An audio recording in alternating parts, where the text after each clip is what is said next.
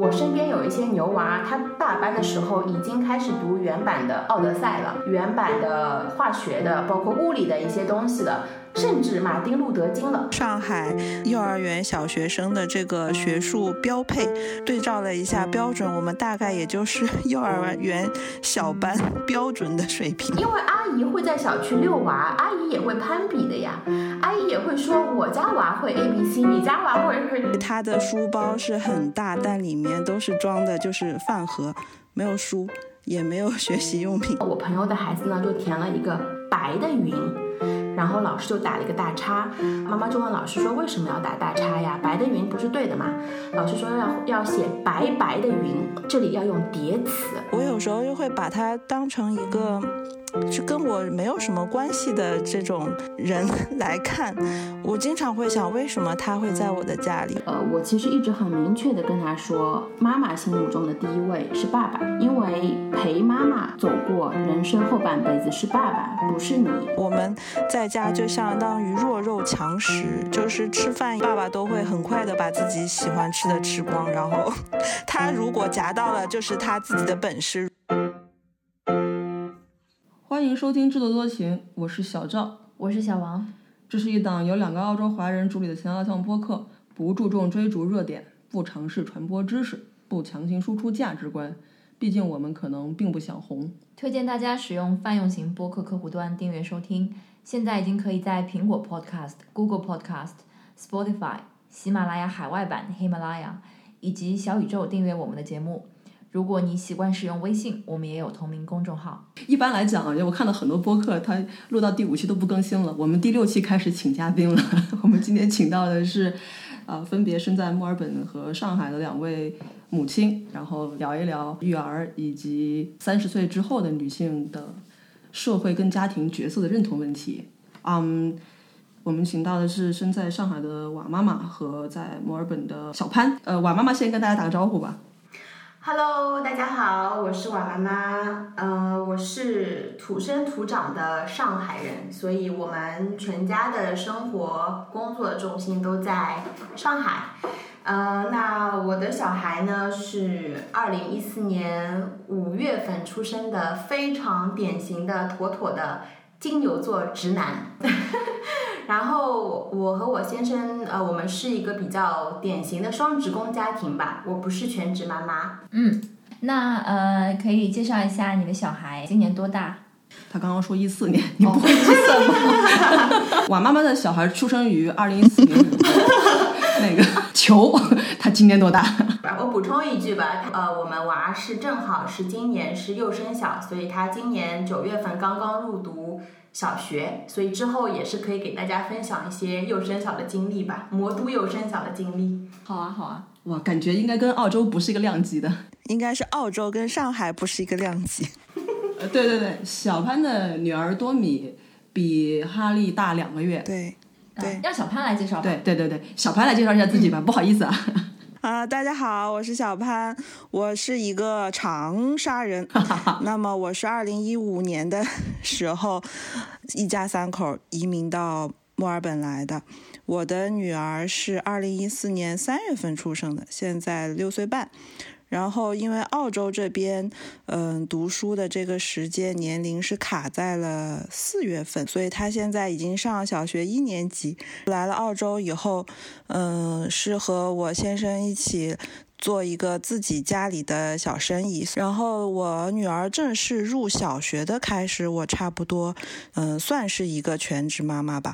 然后呢，会做一些自己其他的事情，比如说众所周知的代购啊，就是一些有的没的 这种。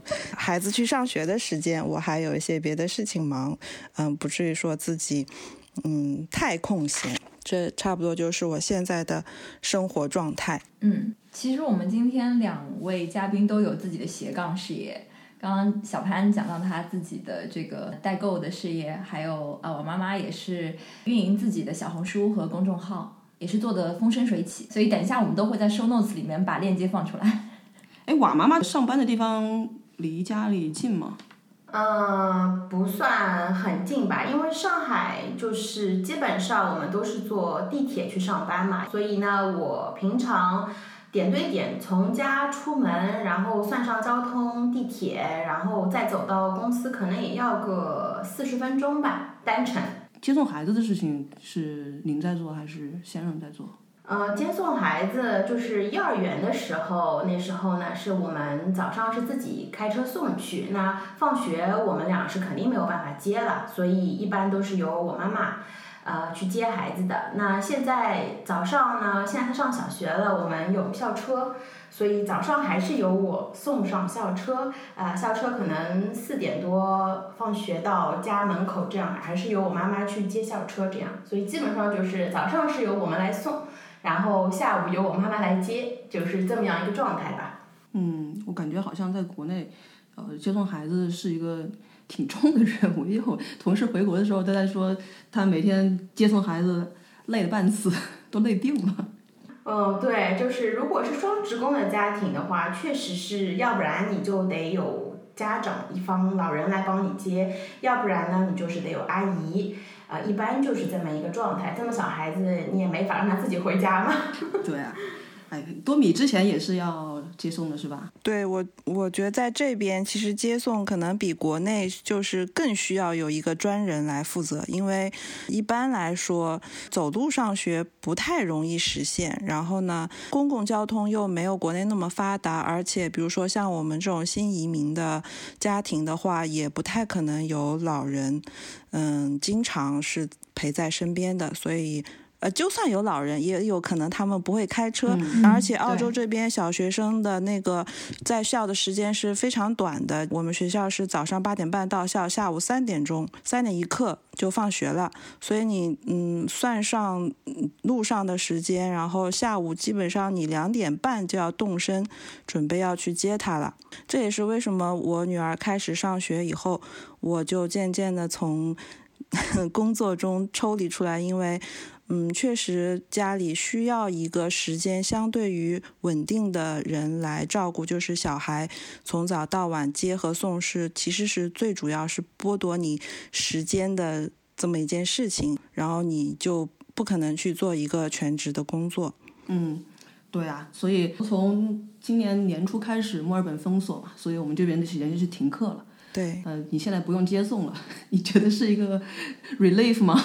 对，是的，是的，这真的是我，嗯，就是感觉上轻松了很多，因为接送只是一部分，接送还附带的是什么呢？你早上要负责，嗯、起床早餐，不光是早餐，因为中午的话，嗯、也要给他带午餐到学校去。然后，嗯，其实一天他们是有三个点要吃东西的，就是，嗯、早餐在家里吃好，他们上课上到大概，嗯、十点钟就要吃一个，呃、上午茶 （morning tea），然后呢，吃好以后，他们的午饭，嗯、是大概是一点钟左右是吃午午饭，然后可能再吃一点什么零食，零食的时间，反正要有三个点要要吃东西的，这三个点的东西你都要给他准备好，然后一起带过去。所以他的书包是很大，但里面都是装的就是饭盒，没有书，也没有学习用品，就是饭盒。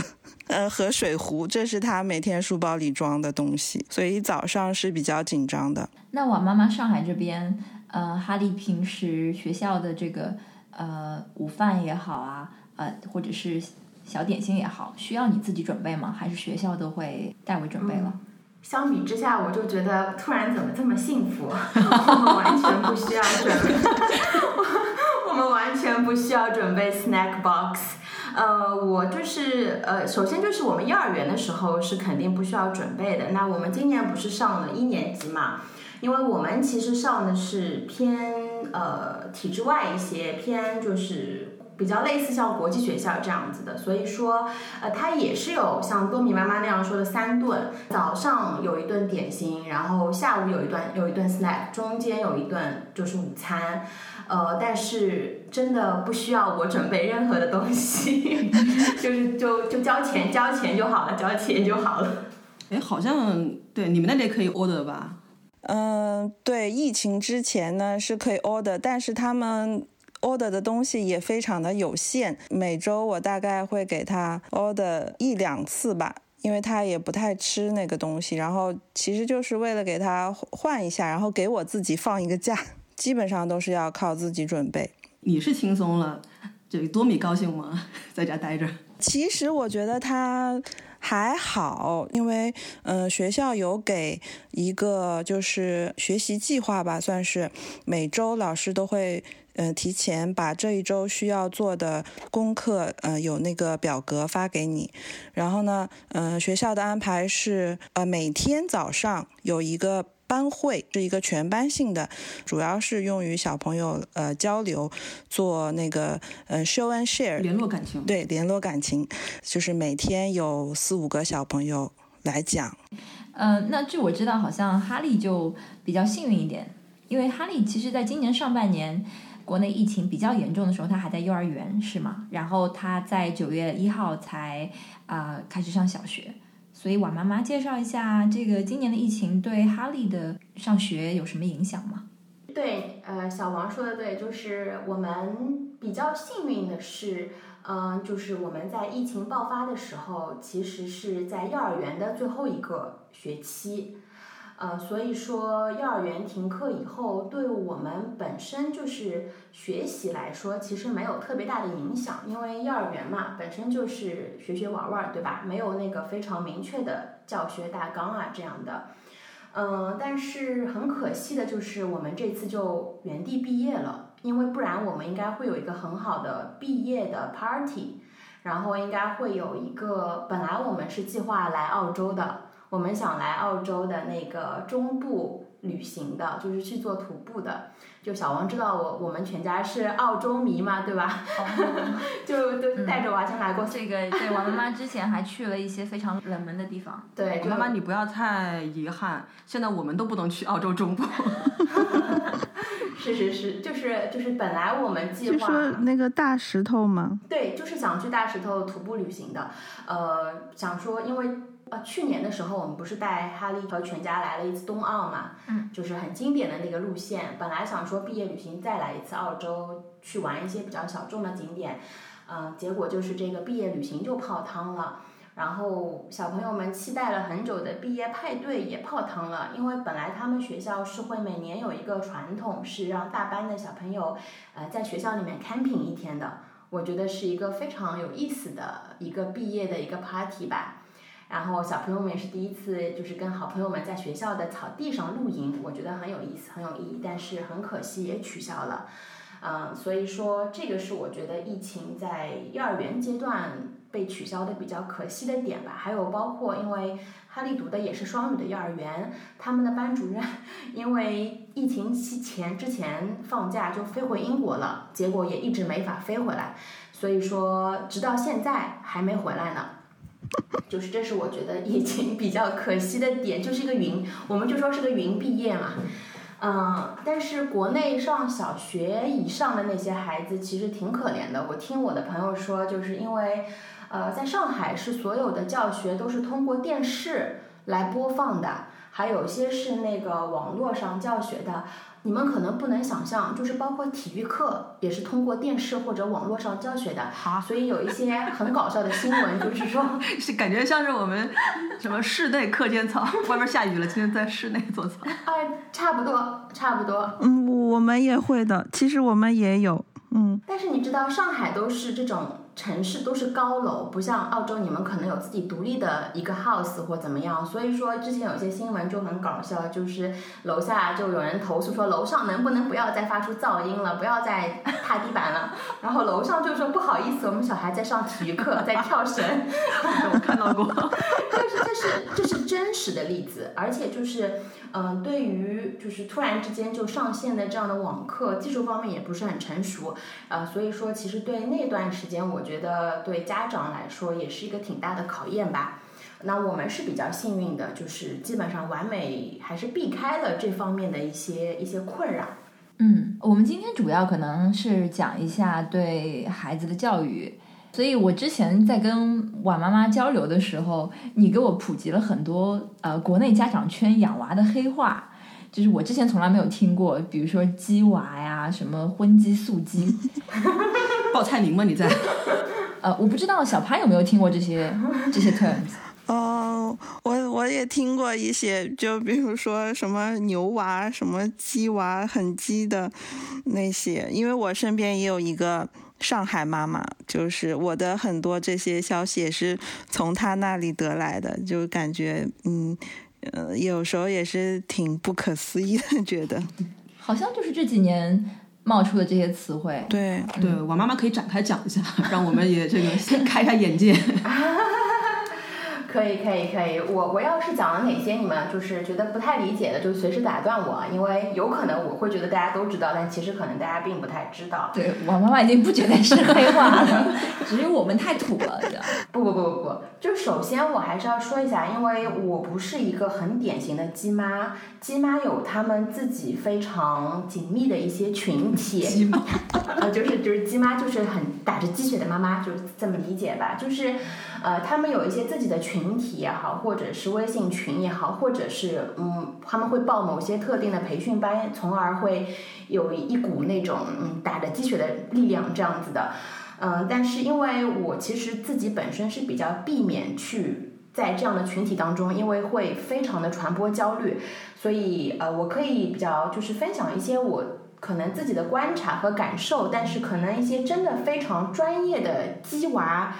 呃，现状和他们的一些目标，可能我就不是那么的清楚。嗯，比如说刚刚刚刚那个小潘说的什么牛蛙什么的青蛙，是什么意思呀？牛蛙就是牛娃，可以吃吗？不不不不不，不是你们说的干锅牛蛙，牛牛蛙就是牛娃的谐音，就是这个小朋友很牛，够直白了吧？嗯，特别厉害就是。他很牛，他特别厉害，他不是牛的定义是什么呢？奥赛金牌，呃，我们如果说，呃，因为我现在只接触到幼儿园到小学这个比较低龄的小朋友，那可能我我我心中的牛娃啊，可能就是从学术层面上来说，他在幼儿园中班和大班上小学之前，他的英语水平可能已经达到我们以前公立小学的四五年级水平了。妈呀！除此之外，他的他已经可以写英语的小作文了。而且他的 spell 是完全正确的，感觉这是我初中水平。呃，完全不夸张。就是我身边有一些牛娃，他大班的时候已经开始读原版的《奥德赛》了，已经开始读原版的化学的，包括物理的一些东西了，甚至马丁路德金了。呃，你们会觉得怎么这么怎么这么牛啊？是真的牛，人家不仅读得懂，人家还能表达。哇妈妈，这个地方我必须要插入这个采访一下，不是采访一下，我提醒一下那个小潘，您家多米现在二十六字母会写了吗？那还是会的。他现在疫情期间阅读进步还是挺大的。我上次去你家的时候，他还在那边写二十六字母呢。对他现在主攻，呃，有了新的课题，主攻就是希望他在假期能够突破呃一百以内的加减法。好了，献丑了，我妈妈继续讲。呃，素鸡荤鸡，我可以跟你说一下，素鸡就是说就是吃素的，对不对？那素鸡就是指的就是它的一些课外的都是补的一些，不是什么学科类的，比如说游泳啊、滑冰啊、呃画画呀、跳舞呀，都是这些比较兴趣类的。那荤鸡呢，就是说除了这些素鸡类的，它也鸡数逻辑思维、鸡英语。鸡呃什么大语文、古诗、国学这样的叫叫荤鸡，啊，就是这样的一个区别。这这叫天才儿童吧？应该就是。呃，真正也不算。就刚刚你们说到一百以内加减法，就是毫不夸张的，我基本上跟你们说，就是以前在有幼升小这个考试制度的时候，呃，基本上一百以内加减法是幼儿园中班小朋友的要求。或者说大班以前是一定要掌握的，对，对对。大班的时候已经要做乘法了，乘除法了。我之前好像看到过一个，就是上海幼儿园小学生的这个学术标配。当时他是学前班的时候我看到的，然后我对照了一下标准，我们大概也就是 幼儿园小班标准的水平，就是差很多。他们那个要求真的也很难以达到，我觉得。澳洲这边的基础教育水平确实，我觉得跟国内好像是有差距的。因为我自己其实，在澳洲本身做教育这一块的嘛，我们也是用了一些新加坡那边的教材，然后很多小孩他们就已经是不会了，这是一个现状的这个。是真是真的不会。现在你知道为什么就是每年澳洲学生不是去参加那个叫 PISA 一个呃全球性的学生的这个 literacy 跟 math 的考试嘛？也不是考试吧，就是去评价不同国家的学生他们的教育质量。呃，好像我关注的那几年，每一年第一名都是中国学生，然后澳洲学生就是 OECD 里面都到不了呃平均数。澳洲数学不是垫底吗？我们好像观察，就是平时和家长聊天的时候，他们说一个私校，一个学校，不光是私校，就说为什么这个学校成绩会好，就是因为他的亚裔学生比较多。亚裔学生多的那个学校，他的最后 VCE 的考试高考成绩就会很好，然后他那个排名就会很高。嗯，现在好像华人区的有几个比较有名的公校，都是因为这样，所以他那个排名就越来越高。然后我们现在读的这个学校呢，近两年好像嗯中国学生的比例也在增加，然后眼看着呢。这个排名确实也有一点 点提升，这可能就真的是一个因素吧。我觉得，就中国学生过来以后，好像成绩就是只是说学术方面的成绩确实会要好一点，数学其实是真的是碾压的。嗯，哈利现在在娃中是属于哪一个档次？普娃吧？什么 呃，普娃就是普通的娃，叫普娃。不，我觉得要接受孩子是一个普娃，这样你才能够有提升的空间，对不？你如果太小就觉得他是个牛娃，那万一他未来不是一个牛娃，你还挺沮丧的呢。呃，我我继续分享几个，就是那个国内家长圈养娃吧，就是，嗯，我我自己切身的感受就是，我觉得整个就是教育的大环境是非常的焦虑的。呃，我觉得如果没有小孩儿不在这个圈子里，可能就是只会听说，但是你没有那个感受。但你一旦在这个育儿圈子里面的时候，无论你自己是抱着什么样的育儿态度，你的这个焦虑你是能明显感受到的。嗯，而且就是这些焦虑来源于哪儿呢？嗯，我觉得就是一个是最大的是一个家长群体，就是我们说的 peer pressure，就是你身边的一些妈妈呀，或者是嗯。大家就是甚至一个小区里的妈妈呀，各种妈妈群体。然后另外就是，我觉得，嗯，国内有个不是特别好的风向是，很多的自媒体在过度的渲染这个焦虑。啊，你会你就会觉得说，哎呀，我好像不做点事情吧，我感觉还给娃拖后腿了。就是你有这种焦虑感，就觉得好像，哎呀，我不会个那个唐诗三百首，我对不起娃了，这种感觉。对。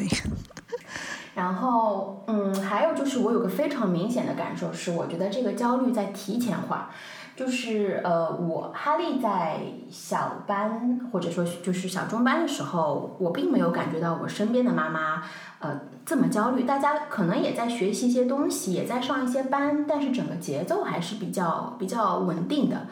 可是这两年，我感觉就是这个。呃，焦虑和学习的时间点都提前了，就是你们可能不敢相信，就是有一些两岁的小朋友已经开始做英语启蒙了，呃，已经开始读英语绘本了。不单单是 App 上的学习，就是妈妈已经开始给他做一些英语输入和输出了，然后呃，而且各个年龄段他都有对应的培训班。呃，你可以说，呃，两岁、三岁，他各个年龄段都有。然后，甚至因为我我自己做一些斜杠，会接触到一些育儿方面的事情。有些零岁，可能才小小宝宝刚刚生出来的妈妈就来问我说：“哇，妈妈，小朋友的英语启蒙怎么做？”那你就可以明显发现，就是这个焦虑已经很提前、很提前了。所以就是，嗯，呃，我不知道，就是那个多米妈妈知不知道，以前就是在国内，呃，上海或者其他城市都是有这个幼升小的考试的。嗯。因为有这个幼升小考试的存在，那妈妈们都希望小朋友可以进入这个私校。幼升小考试就是可以帮助小朋友进入私校的一场考试。嗯。那，嗯，因为这场考试的存在，大家就会非常积雪的去报各种班，因为。实话实说，这种逻辑思维的题目它是有套路的。不是说我今天会一加一等于二，你就能通过的。它有很多很搞脑子的题目，是需要你去接触过，你才知道的。你不接触过，你可能就是一片茫然。所以为什么幼儿园的小朋友就疯狂的在外面上课？呃，但是呢，从今年开始，就是我们哈利的这一届开始，呃，整个国家就是自上而下取消了这个幼升小考试的制度，嗯，就是不允许私校再自主招生了。嗯。但是呢，呃，取而代之的是摇号制度，这个也是挺值得吐槽的一个制度。感觉是有更多的水分在里面。呃，倒还真不是，就是说，呃，就是现在就是私校就是纯摇号了，你要报名你就去摇，摇得上你就摇，摇不上就只能统筹到一些公立的学校，或者是一些可能没有满名额的私校了。呃，我其实觉得这个事情吧，初衷是挺好的，因为呃，国家一定是看到了，就是小朋友们现在压力太大了，在学龄前承受了不该承受的压力，呃，家长们也承受了太大的压力，所以才有了这样一个政策，希望一方面呃能够做到就是让小朋友们那么小的时候不要那么大压力吧，还有就是教育资源可以相对的公平化，呃，但是怎么说呢？像我有几个鸡妈的朋友就说。没事儿，幼升小考试取消就取消了，我们等着高考见吧。就是抱着这样的态度，就是他们他们不会因为这个制度取消了，他就他就他就更不敢停歇鸡娃了，他就觉得我一定要稳步的鸡娃中。所以说，怎么说吧，就是整个整个国内的一个大的一个这个环境，现在就是这个样子的。嗯。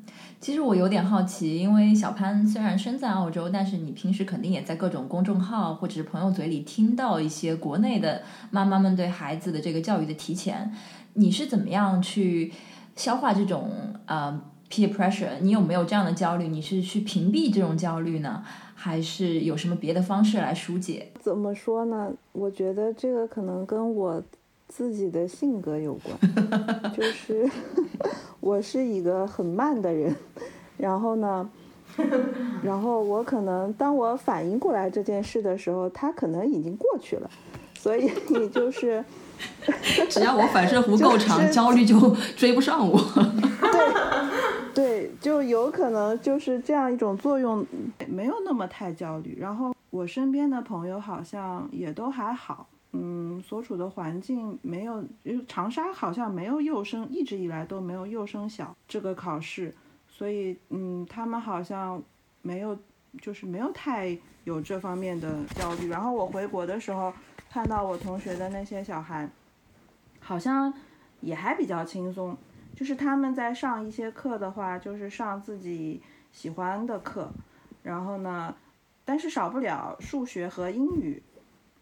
肯定是都在上的，然后其他的就都是一些自己有兴趣的，比如说呃音乐方面啦、体育方面啦，就是艺术类的这些东西。所以我觉得可能，嗯，我所在的圈子传递给我的这些压力也也比较焦虑也比较小。嗯，我本来以为是因为我不关注，但是听到呃小潘这样说之后，我其实也想问一下，嗯，这种焦虑到底是被现在的这种补习培训机构给营销出来的？还是说，比如说上海的教育资源和长沙教育资源它不一样，导致家长对于教育资源的争夺，它的开始的时间就不一样。嗯，我觉得是都有，就是说家长们肯定的是，他们对教育的这个关注度比我们爸爸妈妈那个时候可能已经要高很多了。呃，会非常的去 care 呃早教启蒙啊，或者各种启蒙对孩子未来成长的帮助，或者已经意识到他如果小朋友进入到一所比较好的学校，那对他未来的整个升学之路是有帮助的，甚至是比如说在有些妈妈在怀孕之前就已经考虑到我需要在哪个地方买房子，它可以是作为我未来的学区房了。我觉得现在的家长们的这个意识。已经越来越呃提前了，对教育的重视度越来越高了，这是肯定是一件好事。呃，那呃学习的整个焦虑的氛围，就是呃，我记得就是我之前有听过你们有一期就是考讨论老师老老老师这个职业跟以前老师的职业不一样的。嗯，其实呃，我觉得这也是有一点造成家长现在焦虑，是真的是非常现实的一个现状。因为我们现在读小学了，那我身边有些朋友他可能读的是公立学校，他老师每天会呃布置非常多的作业打卡。呃，这些东西不是小朋友自己能够完成的，这些必须是要家长回来帮他去录、去拍摄，甚至有的小学他会要求家长做 PPT 的，帮小朋友做一些 PPT。其实多多少少，呃，这样的一些学习的压力，不单单是给孩子，也转嫁到了家长的身上。另外就是，呃，有很多时候你会发现，就是你身边的所有人都在额外的补课。然后校内又在减负，那学校的内容已经吃不饱了，你只能在外面补。然后考试的内容可能它又是比较高一点的，那如果你不在外面补，如果你你就会永远赶不上那些在外面补的人，而且你的差距就会越来越大。那你未来会面临的什么问题？就是你的中考怎么办？你可能都考不进一所高中。那你考不进好的高中，你又怎么考得进一所好的大学呢？就是这是一个，嗯，体制内的一个教育现在面临一个非常现实的问题。所以，嗯，我说实话，我那时候在给哈利择校的时候，最后还是选择了体制外的这条路，是因为我不是觉得体制内完全不好，而是我觉得我自己可能没有做好准备去迎接这一条体制内的积雪之路，因为，呃，我不能说你不打鸡血。呃，你孩子一定不会成功，但是这条路上你必须是要付出努力的，你必须是要打上鸡血的，不然你很多时候你的孩子就是会竞争不过别人，这是一个很现实的问题。嗯，体制外的意思是说，您已经打算把哈利在什么年纪的时候送出去了吗？呃，体制外的意思呢，就是说现在呃上海或者北京啊都会有一些这样的双语学校，那他的学校就是说他们。呃，可以说进入这样的学校是不会参加高考了，OK，但是他会要参加 IB，嗯嗯，这样的考试了，其实就是和国际的小朋友们一起竞争了。那当然可以考虑小朋友在高中的时候可能可以出国，那也可以考虑到呃国内读完高中，因为他一样是考的 IB 考试嘛，你可以到时候再申请国外的学校，啊，但是你的这个整条的教育理念和你的教学目标其实就已经完全不一样了，嗯。那我再多问一句，就是，嗯，我妈妈刚刚聊到的体制外是这样一个双语学校，或者说国际学校吧，呃，体制内你说私校跟公校，嗯，私校跟公校有什么明显的差异吗？是私校的，嗯，教育质量更好？对对对，就是说，首先就是把它分成体制内和体制外。我们如果撇开体制外的话，体制内就是我们明确是参加高考这条路的，其实也分成私校和公校的。嗯。就跟我们那时候读书是一样的。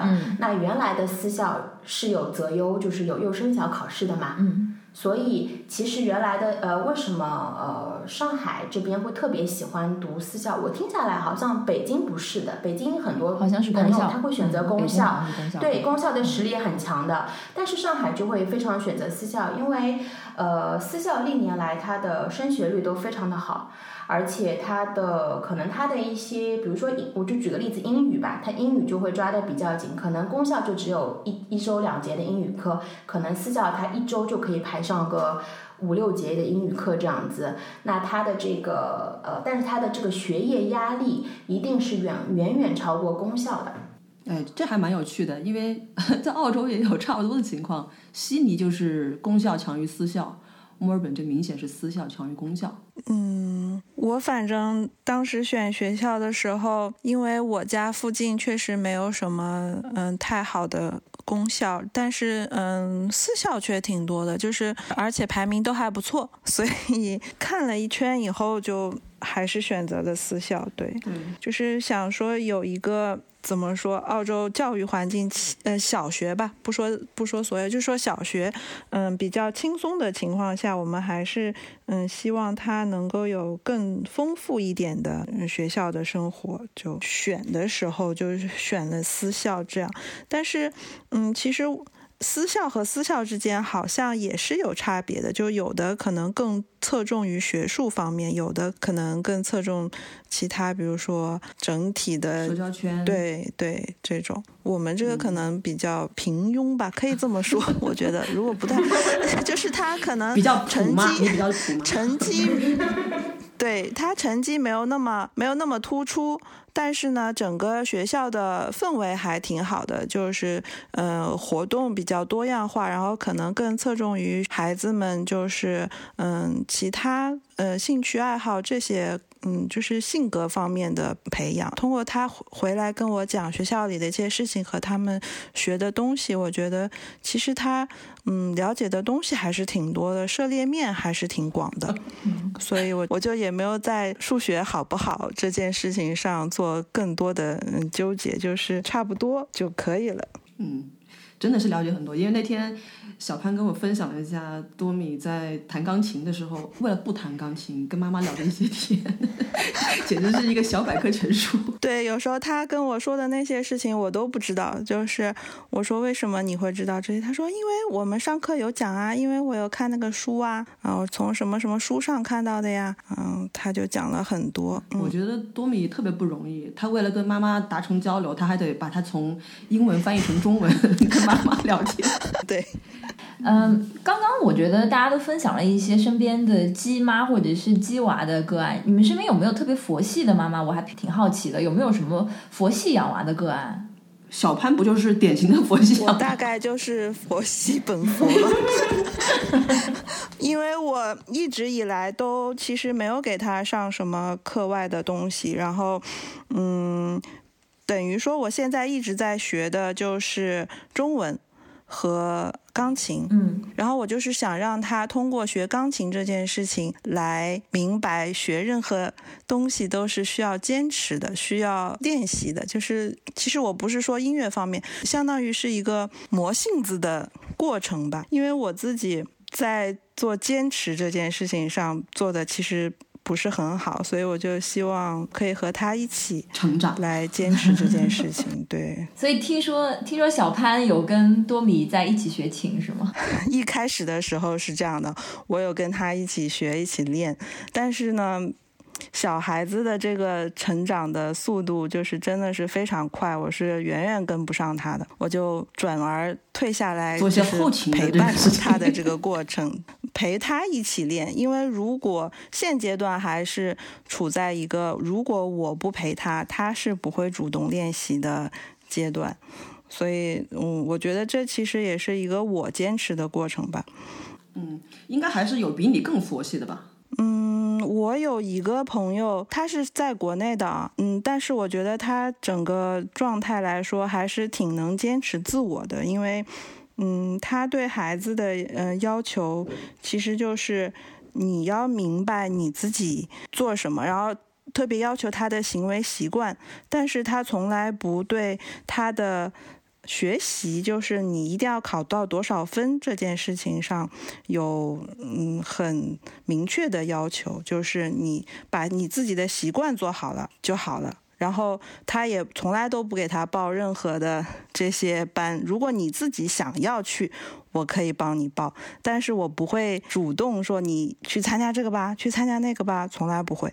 但是小孩儿他并不知道自己想要什么吧？如果家长不给他一个 option，就是他会通过嗯你去选啊，你可以去尝试，你可以去试几次。如果你愿意坚持，我就帮你坚持；如果你嗯觉得没意思。那就算了，还好他的小孩就是在他这样的一个方式下，我觉得还成长的还挺好的，因为他是有一些自己的兴趣啊，他非常喜欢读书，就是在他读书的 时候，他就一个人可以坐在那里，等他爸爸妈妈把所有的东西买完，他就可以一直在那里看书，所以我也不知道这是，就是他是怎么做到影响他可以就是如此专注的做一件事情，嗯。其实我还想问小潘，就是你刚刚讲到你是性子比较慢性子的人，嗯，除此之外，你是不是你选择佛系的这种养娃的方式，是不是你觉得也跟澳洲整体的环境有关？就是这边的升学压力相对比较小，进入大学的这个几率就是相对比较高，或者是比较容易，是跟这个环境有关吗？也有一定的关系，因为我之前看了一下我们学校，就是今年的那个宣传册，它有写到，呃，上一年的升学率，也就是说百分之十一进到了莫大，百分之四十五进到了莫纳什。然后我就在想，其实只要达到了百分之五十的 这个标准，过中游就能进墨尔本两所比较好的大学。这个要求，那天我还跟那个朋友在讨论，我说，那按照这个标准的话，其实他如果处在班上的中等，能够进到莫纳什，其实就已经不错了，离家又近。对，离家又近，这个梗是什么梗啊？我真的是，我真的是这样想。那不知道我妈妈如果要离家近的话，要去哪个大学？可能只能移民了吧。我还跟他说，如果进到莫纳什的话呢，可以学个教育，然后再回到现在的学校当老师，完美的闭环。嗯，好啦。嗯，我妈妈身边现在在你身边还有佛系妈妈吗？还是你可能是身边人里最佛系的一个。嗯，我身边佛系妈妈其实就是你怎么定义佛系？如果你是说就是什么都不做，呃，任其自由发展，也不给他散养，散养不报任何的班，我说实话是比较少的，非常的少。嗯，你说如果说我身边有一个妈妈也挺成功的吧，她的有一种佛系态度呢，就是。他请了一个大学生，每天两小时来帮他辅导娃，他自己就落得比较轻松，呃，可能这也是一种他选择的 佛系态度，一种佛系。对他这就是自己就 这不是家教吗？就就差不多吧，这这个意思。不知道上海会不会有这种，就是比如说没有时间的话，就去送小孩去托管。你说是学校的吗？还是外面的？外面的有很多这种托管的机构，呃，我据我所知，上海非常少，一放学就把他们接走了，然后就到那里去，有专门的老师帮你负责作业、课前预习和课后复习，然后当天的作业都完成，把这些老师需要打卡呀、什么交作业的这些东西都帮你做好，然后你回家就可以开开心心的有一段开心的亲子时光，而不是回家 也。是吧？对，写作业。对我，我发现基本上他们都选择了这个模式，主要是晚上可以帮他们辅导作业。嗯，比较少。我怀疑上海的积雪妈妈们会嫌他。就是教的没有自己好，也有可能，但是也不一定。他下下课之后是由爷爷奶奶或者是外公外婆领回家，也只不过是盯着他们去完成当天的功课而已。没有没有，一般是送到其他课外班去补课了呀。哦，这样子啊，小王你，哎，我我分享一下，当年我就是还没有人有兴趣知道你当年的事情。你跟我说一下，我们都曾经是这样过来的。当年我是在门卫室里做作业，一直到我爸妈来接我。门卫室里。那王妈妈，你你曾经跟我聊过，你说你觉得自己是佛系鸡娃派。对，就是我觉得我是佛系鸡娃派，就是我也不知道该怎么去定义。我还是要鸡的，就是我不知道怎么去定义这个词儿，但是呢，嗯，我本身。其实对“鸡娃刷题”这两个词儿，我就不是特别喜欢。为什么要刷题呢？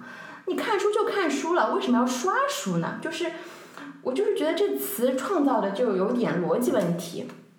然后，嗯，就是我指的，就是我指的，我认为佛系鸡娃就是说你要有一个佛系的心态，就是你首先你的这个心态不能。太过于浮躁，因为教育本身这件事情是不能浮躁的，也是你急不出来的，所以你这个心态要放平，而且你面对的其实也就是这么小的孩子，嗯，你首先要有一个比较平和的心态。虽然我承认，我很多时候在辅导作业的时候，我也有点那种血压飙升，然后想要那个，真的就是我也不知道为什么，我以前觉得我是。脾气这么好一个人，不可能会因为辅导作业发火呀！我觉得这公众号都是乱掰的吧。可是这件事情真的它是会发生的。是的。那我后来就去分析啊，就就我想说为什么会这样子呢？连我都会。对，就是就是就是你会不会觉得说，为什么你不会呢？我教了三遍，你怎么还不会呢？就是你会开始有 question，难道是我我教的有问题，还是我的娃有问题？你看为什么别人都会呢？然后你就会有这种反问。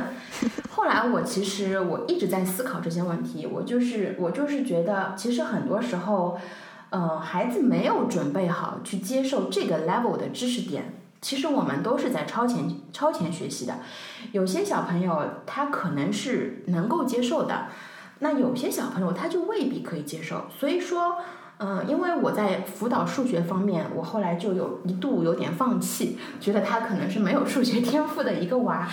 嗯，后来呢，但是后来我又请教了几个就是朋友啊，我就觉得可能其实小朋友只是还没有到这个水平的时候，你没有必要去给他超前塞这么多东西。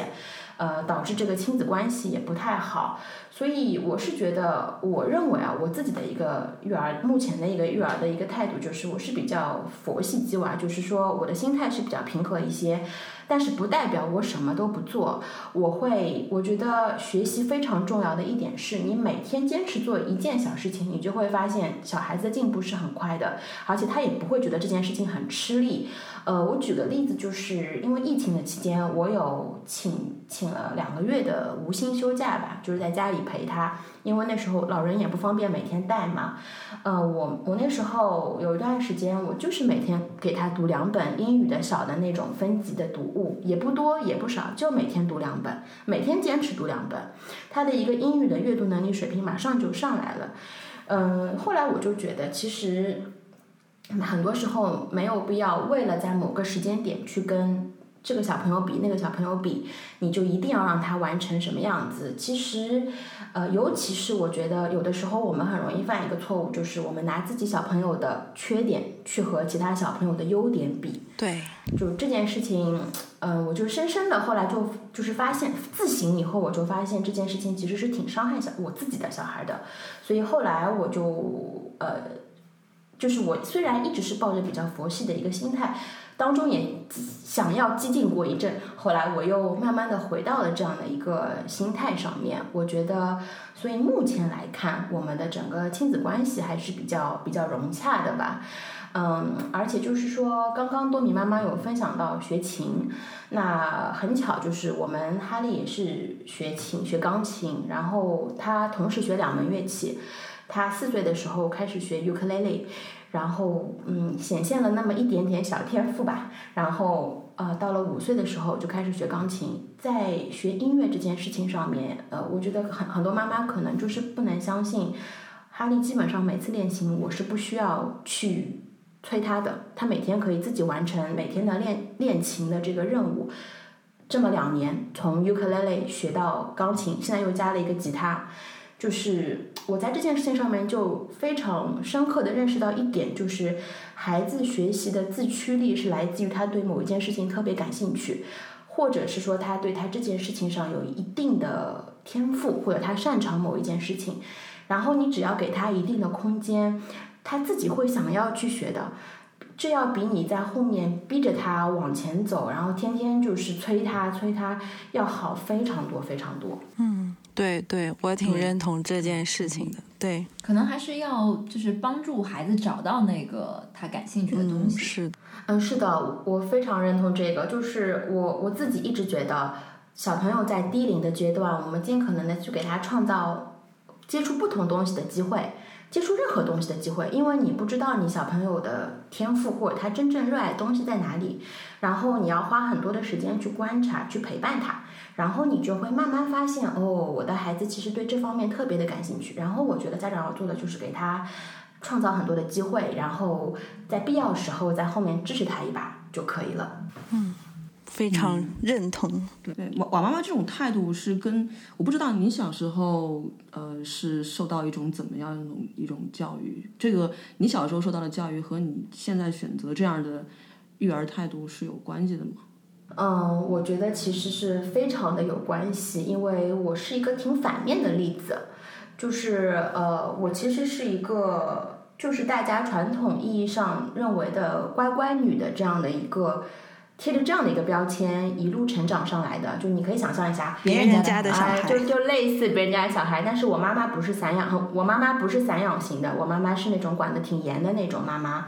所以我从小就是从重点的小学、初中、高中，然后考上重点的大学，然后大学期间还有一年出了国，呃，然后又回来。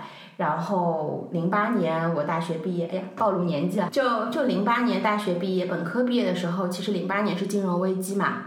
我们那一年其实是非常难找工作的，但是就是在那一年，我还是找到了呃非常好的一个一个 leading 的 investment bank，也就是为什么我会认识小王，因为我们曾经是在那个投行里的同事，啊，就是。就是你就会觉得这一路是非常的顺利的，然后就是我的先生是我大学同学，然后我们就非常顺利的结婚，然后就生子，呃，是这么的一条成长道路上来的，呃，但是我不知道就是其他的乖乖女是不是跟我有一样的想法，就是你的其实你的内心一直住着一个想要叛逆的小人，你其实一直想要有一个叛逆的声音在喊，就是我好像不想做这件事情。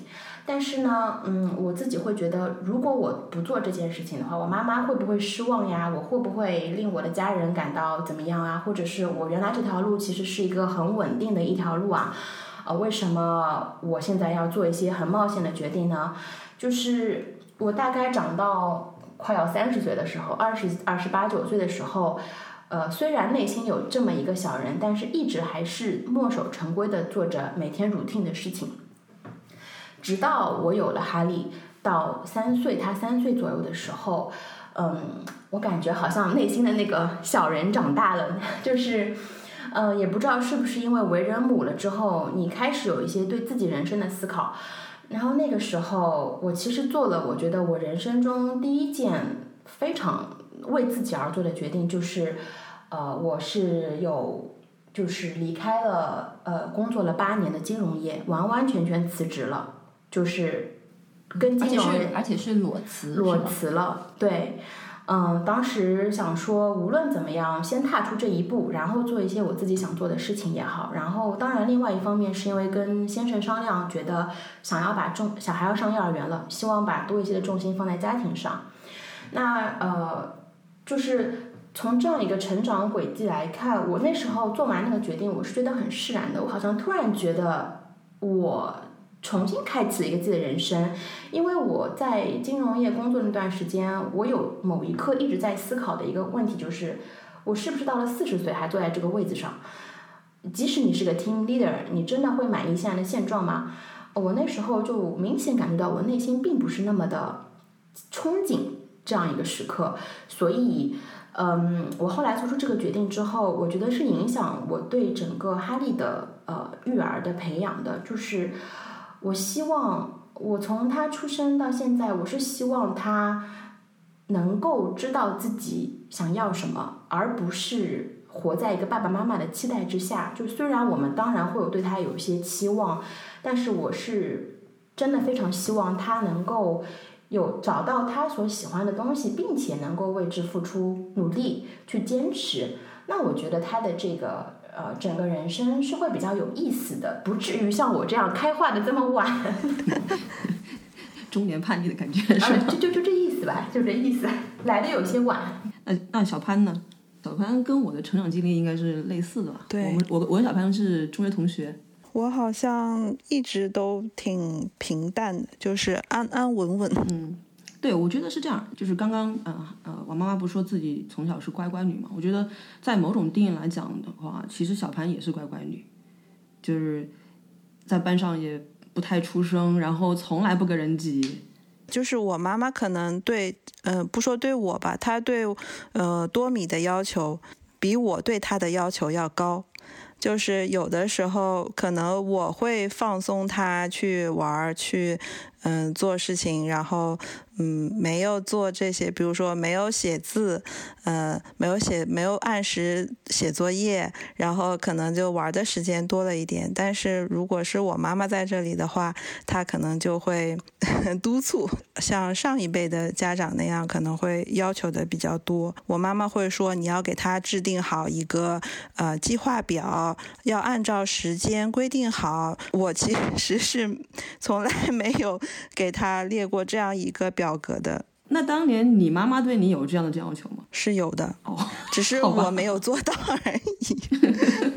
那你会不会有时候想联合多米一起起来反抗这个暴政？默默的抵抗吧，就是 反正天高皇帝远，对吧？现在做主的是我，嗯、所以我还是尽量给他一个，就是说没有那么多限制的，不不要卡的那么死，一定不能玩这个，一定不能玩那个，基本上我都我都给你制定一个时间表，你一定要按照 schedule 来。对我基本上没有，就是先说好我们今天有什么事情要做，但是具体的这个事情，呃，什么时候做，然后完成的时间多长，这个我由他自己来掌控，可以自己掌控时间以后，无论是自主性啊什么，我都觉得会会好一点，然后配合度。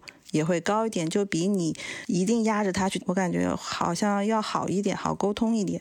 嗯，对你现在是因为疫情的原因，所以你这个呃虎外婆不能到澳洲来带多米。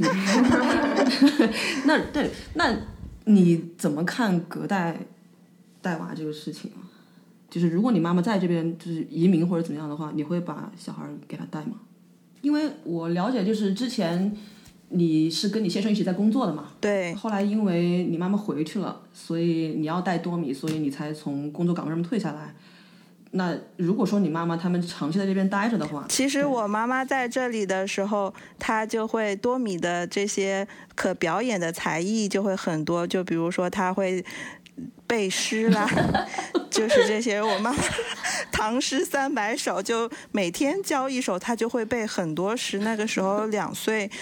刚刚两岁就已经会背很多诗了，然后我妈妈回去了以后，她就全都忘记了，因为我并没有要求她背这些。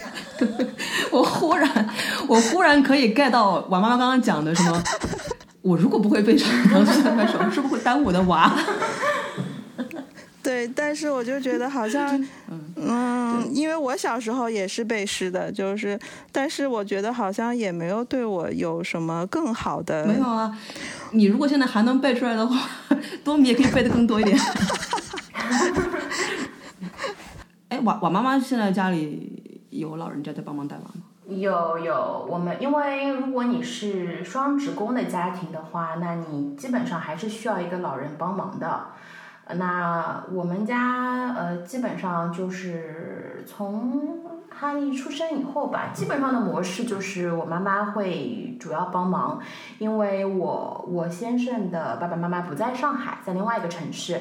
所以说，基本上呢是呃现在的一个情况就是礼拜一到礼拜四晚上，呃，我妈妈是住在我们家里的。呃，因为现在他的家离我们家有一点远，所以说他就会直接住在我们家。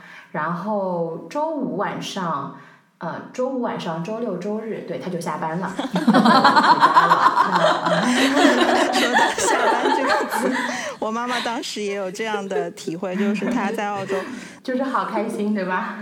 她就每天就感觉到特别的无聊，然后大眼瞪小眼，绝望。对，然后她每天只能鸡娃，对只只能鸡娃。只能背诗。在背诗，说今天外面下雨，哪儿也去不了。多米，我们来背诗吧。对，就大概就是这样。然后他到了周末就会期盼我舅舅接他一起出去玩儿。嗯。对，那娃娃妈妈家的老人家可能就要好一点。嗯，是呃，我基本上从哈利出生到现在，基本上周末我们是不太呃麻烦我们的爸爸妈妈了。就是隔代带娃这事儿吧，我觉得嗯、育儿理念上你多多少少你会有一些嗯、就是冲，也不叫冲突，就是有一些呃不一样的一些理念。就是总多多少少有一些的。那相对而言，我妈呢也是属于那种虎妈型的，所以她不像有些老年 也是虎外婆 啊，虎妈、虎外婆、虎外婆、虎外婆呢？对对对，虎外婆她有时间也想激她的外孙，然后外加就是说，呃，我妈妈是属于那种还相对比较开明的，就是我们跟她说，比如说小孩的事情，就让她自己做，呃。从小就培养他一些独立的能力，他是比较能听得进去的，所以这样呢，我们是反而是比较稍微比较轻松一点，呃，并没有太多理念上的不同。嗯，那我知道有些，比如说可能老人带娃，他就特别的宠啊，就是啊，睡觉也要陪着，吃饭也得喂着。啊，那个小孩也不能就是得惯着，这样的话，我其实觉得我不是很认可这样的方式的一个带娃，因为小孩习惯了某一种方式之后，他其实在把它矫正过来要花挺多的一个心思，挺多时间的。嗯，但是就是虽然有时候你理念会有所不同，但是我一直对隔代带娃这件事情还是以呃就是保有一个感恩的心的，因为。呃，如果你想没有家爸爸自己的爸爸妈妈，其实是你最放心的人，因为我们身边也有一些双职工的家庭，可能爸爸妈妈不在同一个城市，他只能请阿姨来带的。那阿姨是肯定不会帮你鸡娃的啦，阿姨只能负责他的。我阿姨，阿姨，你招聘的时候还要求阿姨会算三角函数是吧？哎，我突然想到，就是《三十而已》里那个顾佳他们本来要请的那个阿姨，育儿嫂。就以前也有那些阿姨的什么魔都阿姨生存指南、魔都阿姨鄙视链嘛，也有的，有些就是，但大多数情况下啊，因为阿姨会在小区遛娃，阿姨也会攀比的呀，阿姨也会说我家娃会 A B C，你家娃会背唐诗吗？是，真的是这样子的一个，不知道为什么，就是嗯，外婆喜欢在一起攀比，阿姨也会，对对对。所以就是，所以我觉得就是说，嗯，为什么就是像我这样，我们家这样还是比较喜欢小孩的家庭，我最终也没有选择二胎，也是因为我真的不希望再给我的父母添负担的。就是有时候你真的想想，爸爸妈妈人家。就是可以跟小姐妹跳跳广场舞的，可以去那个什么夕阳红老年旅游团的，为何还天天看你脸色给你带娃呢？所以这样想，我觉得也就。但是有的时候是老年人想要的。哦，我跟你说，待待了三年，没有老年人会这么说的。哦，也有可能。可能我妈就我们家最想要二胎的是我妈。啊。五零后现在想要二胎会不会晚了点儿？不 不，他想要我再生。我知道，我我知道，我知道。那一直在讲老人家，就是为什么先生不多贡献一点呢？你们两位都是你们家的带娃主力，对吗？这样讲可以。对对，我我基本上是这样。我觉得我不算哎，我不算哎，我我可能只是说呃，就是我们家其实挺术业有专攻的这种感觉。就是每个人在自己擅长的领域发挥作用，就是呃，谁今天有时间了，那谁就上。比如说，嗯，就是比如说哈利的理科和乐音乐的方面，主要是由他爸爸来负责的，因为他相对而言比较擅长。那英语和语文这一块儿，或者是带他去看展啊、看剧啊，就可能由我来负责多一点。还有男孩子喜欢做的一些运动啊，这些耗体力的，我也弄不动，那就让爸爸带的多一点。所以，就是就男孩子，你知道，男孩子艰难的任务扔给队友。哎，对对对。我要感谢疫情，让爸爸多多参与到了带娃这件事情上。对，就是因为待在家里，然后我们的这些工作都停止了嘛，属于一个。呃，休假的状态，也正是因为这样，所以呢，呃，爸爸才有机会参与到带娃的这件事情上来。而且，我觉得，呃，疫情期间我真的算是轻松了很多，因为基本上，嗯，在学习这件事情上都是爸爸来完成的，完成学校要求的那些任务啊，英语啊，阅读啊，包括现在晚上睡前阅读，都是由爸爸 完成的。所以，我觉得在这一段期。期间，爸爸也成长了很多，对你发掘出了伴侣的潜质，对，然后父女关系也得到了很大的提升。对，我不知道，就是对于嗯哈利的未来啊，就是就是刚刚其实我妈妈分享一些对于他未来一些设想啊什么的，他理解你的想法吗？你们谈论过这个事情吗？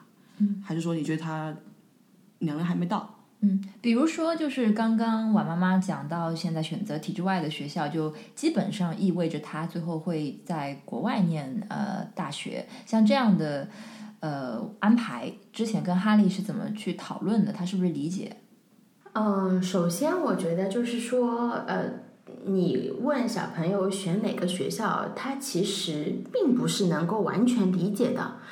因为他可能你让他带着他去访校，问他哪个学校比较那个好的时候，他可能会觉得这个学校游泳池很大，他就喜欢这个学校，或者那个学校的呃老师给了他一个什么小礼物，其实他没有那个很明确的概念，他是呃从哪个方向去学习的，嗯，但是呢，这个我觉得要回归到从孩子一开始。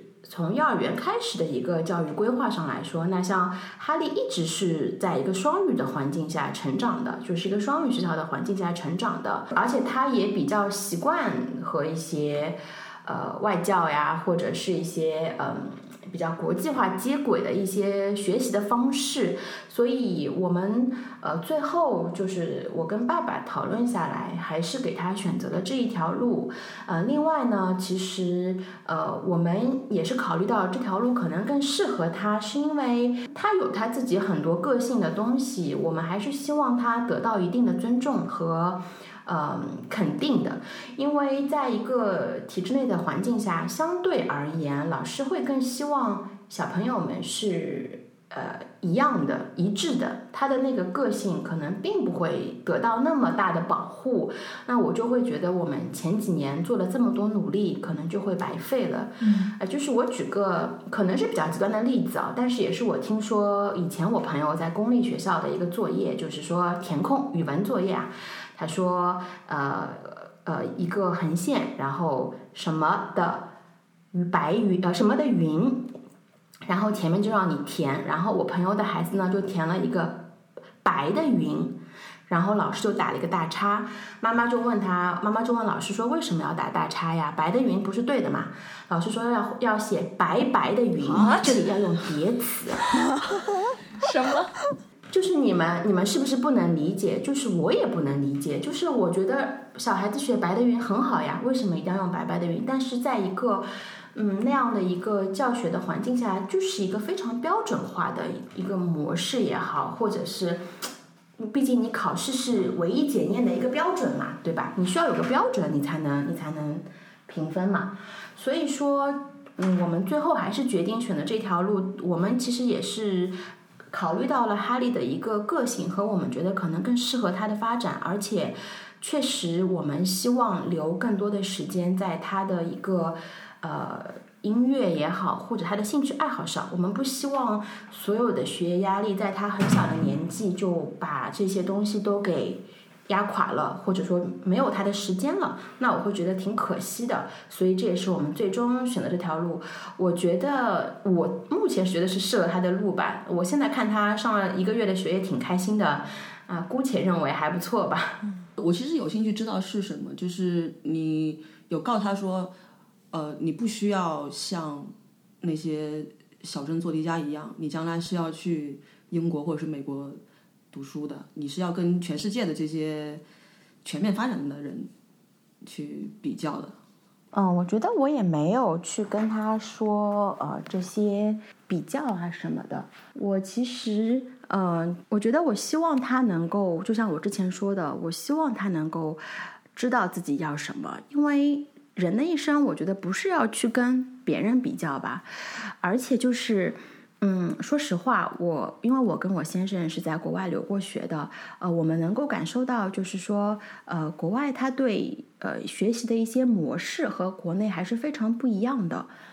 他是嗯，非常的去在孩子小的年纪，他会让小朋友去寻找他感兴趣的东西，然后可能到了初中、高中，选择他所感兴趣的某个科目，然后去更深的钻研。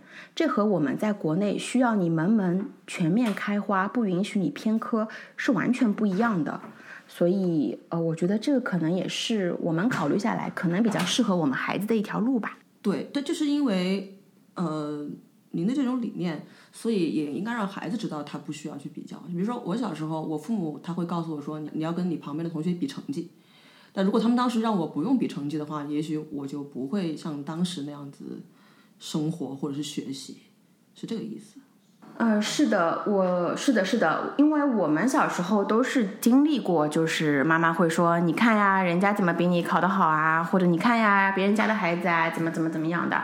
嗯，我其实一直给哈利灌输的理念就是说，哎，你看，比如说你的钢琴弹，你的数学没有那么好，没有关系啊，你的钢琴弹的就不错啊，就是每个人都有自己擅长的东西啊，你不可能样样都比别人好啊，那他这样自己的。心态也会比较好，他会觉得说，哦，那我数学有人家比我好，我可以去看看那些好数学好的人他们是怎么学的。那我可能我的钢琴弹的比较好，我也可以给别人分享分享我是怎么弹钢琴的。我觉得这样是比较正向的一个小朋友之间的关系吧。嗯嗯，对。哎，小潘，你对于多米的？未来怎么打算的？我好像从来没有跟你聊过这个问题。呃，我其实，嗯，就是说我也是觉得，我其实不能为他打算那么多。我我只能说做好现在我能做的事情，把他引入到一个他能学会自己独立思考，然后呢，学到能自己安家立命的本事就好了。至于他想干什么，能做什么，那些我也控制不了。他能够找到他自己喜欢并且，嗯，坚持做下去的事情，肯定是最好的。但是我觉得，嗯，就是说，不是每个人都能做自己喜欢做的那件事情，而且就是也不是每个人都能那么快的了解到自己真正喜欢的事情。他可能一辈子下来也并不知道自己是不是。真的喜欢一个什么事情，所以我就觉得他能够独立思考这件事情比较重要，然后知分辨什么是好的，什么是坏的，什么是遵从他自己内心的感受吧，就是有一个好的嗯性格和心态，我觉得比较重要。然后，嗯，他现在的话，画画。画画，其实他确实挺喜欢画画的。有时候他解释不清楚一件事情的时候，他会说：“来，我画给你看。”然后他就去画。然后你就看懂了吗？没，并没有。我过去，他长大之后说：“来，妈妈，我给你画一个思维导图。”我刚刚想说思维导图。他他喜欢画画，但是我却从来都没有。教过他，就是没有让他去学画画这件事情，因为我很怕，呃，因为我的一些固有的已已经形成的一些想法来影响到他现在的一种想象力。虽然他现在画的，虽然某种程度上来讲并不是嗯那么好，或者是那么精致啊，那么，但是我就觉得每一幅都很有意思，每一幅都不一样，然后呢，能表达他自己的心情。其实画画就是表达嘛，嗯，你能用音乐表达，也可以用图片，嗯，用这种图画来表达。所以他如果能画画，能成为他表达心情的一种手段，我觉得嗯就可以了。所以就让他自己去发挥。嗯，因为之前我妈妈也讲嘛，就是她其实也不知道孩子将来他想要什么，所以要给他提供呃尽可能多的这种 possibilities。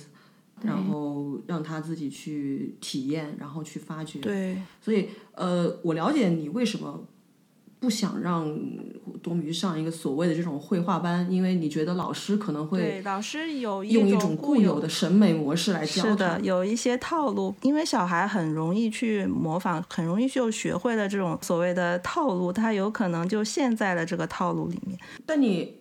如果完全不给他这种可能性的话，会不会？我也不是说不给他可能性，他有时候会问我妈妈这个东西怎么画，我可能就会说让他去观察，让他不要去限制自己的想法吧。因为我觉得我有时候就是会，嗯，缺乏一种想象力，就缺乏创意。我就希望他就是不要被我去引导，我告诉他了这件事情，你可以往什么什么方面想，那他有可能。就会按照我顺着你的思维逻辑，对，对，顺着我的这个最后画出了一幅你喜欢的画，然 而并不是什么杰作。对，所以我就想他能够自己去学会观察吧。那今天我们已经聊了很多关于孩子的话题，毫无疑问，就是在成为妈妈之后，孩子是成为了你们生活中的重心吧。但是，嗯，我们也想聊一些，就是关注你们自己的，呃，关注你们作为这个三十加女性，嗯的一些对生活的感悟也好啊，或者观察也好。那最近我们都呃注意到国内的电视荧屏上有很多关注三十加女性的作品，比方说什么《乘风破浪的姐姐》啊，或者是《三十而已》啊这样的电视剧。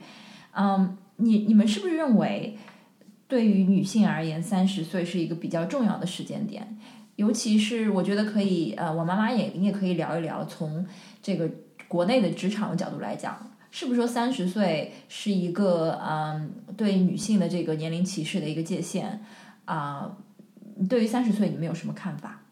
嗯，就是刚刚小王有说那个国内职场对三十岁女性，我倒觉得还好。我觉得现在大家对男女平等的这个，尤其是很多的企业或者是外企对男女平等这件事情，已经嗯就都提上了议程吧。所以说。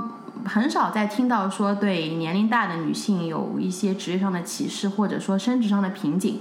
只要你的能力是足够的话，嗯，我指的其实我指的问题其实是说，呃，如果到了三十岁还是未婚未育，那么在企业在招聘的时候，会不会对这样的职工就有一些啊，不能说明面上的歧视吧？他会比较不 prefer 这样的员工，因为考虑到之后的对工作的投入和这个产假等等等。呃，我觉得有，我觉得有，我觉得这个还是存在的。就是说，呃，如果说有两个 candidates 同时去应聘的话，比如说一个是可能是已经接近呃婚育的这个年龄，那一个可能要么他很年轻，或者他已经有小孩了。呃，已经成家立业，就不会再有这个产假的问题了。那通常如果能力相当的话，有很多企业，说实话还是会选择后者的，因为很现实的一个问题是，他招进来一个人，他是希望你能马上做事的，他不希望你招进来，结果就去给休产假了。嗯，就是所以说这个我还是多多少少有听说的，还是有听说一些，嗯。还有一点，可能我比较好奇，因为我以前的观察是，国内不太有这种所谓 flexible working hours，嗯，或者是一一星期上三天班这样的 part time，呃，或者是有一种在澳洲所谓的 job share。其实刚刚小潘讲到学校里有两个老师，我就想到我我听说过有一些岗位在澳洲这边他们会有 job share，一个岗位两个人来做。他们的名片都是一个印在正面，一个印在背面的。你找不到 A 的时候可以找 B。那这样是为了帮助一些，特别是女性，她们更好的平衡家庭跟工作。还有就是，比如说为了接送孩子，有些人会选择早上班，送完学小孩就来公司上班，然后到差不多放学的时候就下班去接孩子。我就想知道，现在在国内对于这样的这种比较灵活的工作安排。嗯，就你观察吧，嗯，在外企也好啊，啊、嗯，民企也好，有没有一个这个接纳程度有没有比十年前好很多？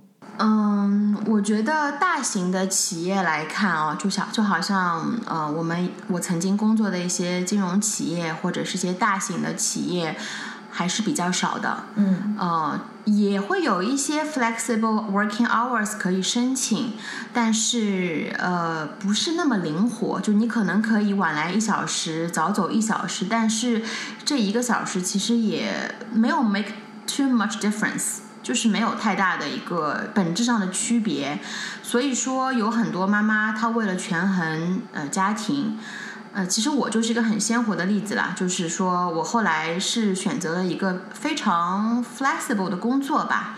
也比较好请假，然后呃虽然还是做班制，但是相对而言，可能请假呀，或者是晚来或者早走都会比较灵活一些。那当然就是从职业发展的角度上来说，呃肯定不像以前呃薪资啊、福利啊各方面这么好，但是我觉得就是一个平衡吧，你有失必有得吧。嗯，那想问一下小潘，对于这个女性到了三十岁，哎，确实，刚才嗯说到工作，我因为我来澳洲以后，嗯，其实就是自主创业。自主创业，对，所以这个时间都是由自己来掌握，就感觉还好。但我观察就是身边的这些孩子家长啊，基本上我发现我们周围的，就是每个家庭都有一个，或者是半工作，或者是像你说的，就是比较那种灵活的时间工作的，嗯，一个家长，多半都是妈妈。多米班上的这些妈妈们。呃，很多都是就是全职妈妈，只有很少的几个是有全职工作的。所以我觉得这边好像，嗯，对于全职妈妈这件事情是觉得是一个很正常，然后是很好的一件事情，说明你们的家庭运营情况是很好的，就是你有一个，你你就是你非常的平衡，说明你的无论是夫妻感情还是家庭状况都还是比较好的。我觉得，我觉得可能也会有经济上的考量。好像大家对这件事情也是一个比较认可的态度。在国内，如果你作为一个全职妈妈，有可能会比较有危机感，可能会是不是我在家里觉得。跟社会脱节什么的，对，然后会不会亲戚朋友啊，有时候会说你在家里光带孩子也没什么事情，呃，为什么不去上班呀？就很多这种嗯闲言闲语吧。然后我觉得可能听得我好气呀。说一下那个晾衣绳理论，是真的有的，而且还挺多。我的朋友他就是两个小孩，他在做全职妈，有时候他就会跟我们说自己压。压力很大，感觉就是各种费力不讨好，身心俱疲吧，有一种这种感觉。你不当全职妈妈的话，家里请个阿姨，你把这这份钱拿出来呗，我可以出去工作 呀。你不能因为这个太阳把衣服晒干的，你就觉得自己没耗电，就就 没有使用能源。哎，我想补充一个全职妈妈的，就是在国内的一个情况。其实这几年以来，我觉得全职妈妈在国内的接受度其实越来越高了。因为为什么呢？大家都意识到，就是小朋友放学的这段时间非常的关键。所以，如果是有全职妈妈来带的话，她可以自激，就是我们刚刚说到的那个自激，就是说，她其实可以非常高效的完成补课班的一些事情。真的，我不是开玩笑啊！而且，如果说这个。全职妈妈她本身就是可能对小孩的教育也是有要求的话，其实对小孩是非常有帮助的。对，因为像我们幼儿园那时候，我身边其实有不少全职妈妈，挺多的。然后每天接完小孩，可能呃送小孩去一个什么运动啊，或者带小孩去学一样什么东西，然后回来和小朋友一起学习一下，一起。有共度一些美好的亲子时光，而且越来越多的，我觉得人已经意识到，就是全职妈妈是非常辛苦的一个职业，不不觉得是在家里面好像待着没事儿干的，大家越来越觉得，哎呦，全职妈妈真的很辛苦，因为时间上其实都是被小朋友所完完全全的，就是占据了的，所以说，嗯，这两年我真的发现越来越多的小朋友。就是他的妈妈开始选择做全职妈妈，另外就是一方面是要在经济允许的情况下，另外就是有很多妈妈也算过一笔账啊，比如说我把这个钱给阿姨，我把这个钱交给课外班，可能比我的工资还高。那在这种情况下，我其实就选择回归家庭，其实也挺好的。所以说，我现在觉得我身边的全职妈妈越来越多了。呃，当然也有很多非常成功的全职妈妈，就像多米妈妈一样，她自己也会做一些自己的斜杠，做一些自己的事情。这样的话，她的生活其实也充挺充实的，不是大家传统意义上认为好像只在家里对就是买菜呀、洗菜呀这样的一全职妈妈了。对。也有一些就是真的很厉害的全职妈妈，自己就是非常非常优秀，然后呢，嗯，鸡娃也是鸡的风生水起，就是那一种。我也接触过一个这样的妈妈，她真的特别厉害。她是，嗯，她是两个娃，然后呢，就是一路走来。需要有一个专门的秘书做日程安排的，然后 大概各种课程，就是从小双语学校这种肯定是最基本的了，然后还要再额外再学西班牙语和韩语，然后还要因为他是要去香港读小学的，所以呢他又学了粤语，各种奥数班、英语阅读、嗯外文阅读这种基本的课程，学术类的就不用说了，各种艺术类的、体育类的、马术、攀岩、舞蹈、模特、主持人、演讲、绘画、戏剧，这些都是我看到他朋友圈有列出来，并且他孩子有在学习的东西。所以这其实也是一种能力的表现，是时间管理。你如果自己达不到 这种 管理的程度的话，其实你也很难去管理好，并且孩子能够开心的完成这些学习任务的情况下，我觉得这是一个非常强的能力，起码我肯定是做不到的。应该是有什有什么样的妈？多米妈妈突然突然让我想起一个我的朋友，也是一个很厉害的全职妈妈，呃，也是在坐标魔都。呃，除了那些所谓的就是培训班以外，每年的暑假就是在。呃，幼儿园阶段哦，每年的暑假，妈妈是带小朋友去美国插班美国的幼儿园的。对对对对对，我就是这样认识他的。他是因为来澳洲，嗯，插班读这个游学，他是每个假期对都会去不同的国家读插班，就是感受不同的生活，让他的小孩跟当地的小孩有各种的交流。对的，然后冬天的时候，我朋友就会带他的小朋友去日本滑雪。嗯，就是全职妈妈的生活是非常那个多姿多彩的呢。是的，是的，就是这种级别，我觉得也是也是很难达到的。是的，是的。其实刚刚小王问的那个三十岁重要节点，他是在这个职业上面来问的。其实我想就是问，也不是想问吧，就是我想说，可能身份的转变可能不在于说是不是三十岁，可能真的是比如说在两位这个母亲的身上，就是在你成为母亲的那一刻。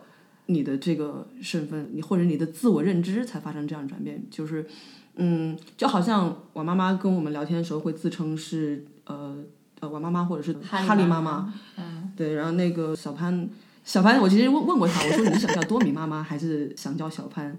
小凡本来第一反应是说配合节目叫叫多米妈妈，后来说要嗯要做自己，还是叫小凡，但是你没有办法，你总是会就是被人就是套上这样一个称呼，说啊我是。多美的妈妈，这是我的第二重身份，甚至是对是呃更加重要的一个身份，对吧？确实是这样。现在慢慢的，多米妈妈这个身份好像更多的体现出来，就是被这样称呼。嗯，多半就是在培训班，比如说我有时候会去试听国内的有些小的课程，他们就会称呼我为多米妈妈。突然，我也发现一个有意思的事情。我觉得在这边，他们 local，他们好像特别厉害，就是记名字，记人的名字。尤其他们的孩子名字都是差不多的呀。呃，我们之前去学校面试的时候，然后就接待我们的老师，就是我们这种亚洲面孔，在他们眼里应该也都长得差不多，但是他就一次以后，他就可以准确的叫出我们的名字，并且配对上我们的小孩，就是我觉得这是一个非常厉害的能力。他们就是学校的老师，一定是会之前在咖啡厅当过 waiter，就是你去学校的时候，他是一定是会称呼你的名字的。你的意思是说，这边的老师称呼你是称呼你的名字，对吗？对的，他是会叫我的名字的。但是如果他会说多 Miss Mom，好像也挺奇怪的，对吧？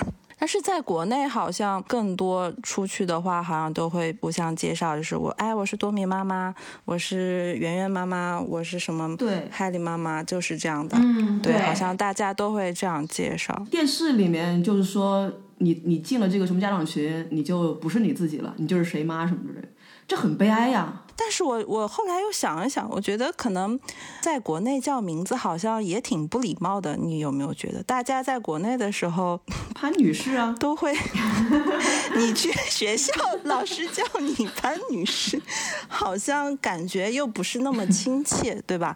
他叫你多米妈妈，我觉得这可能还是跟文化有关系。对的，嗯，就感觉比较亲切一点，可能也不是说。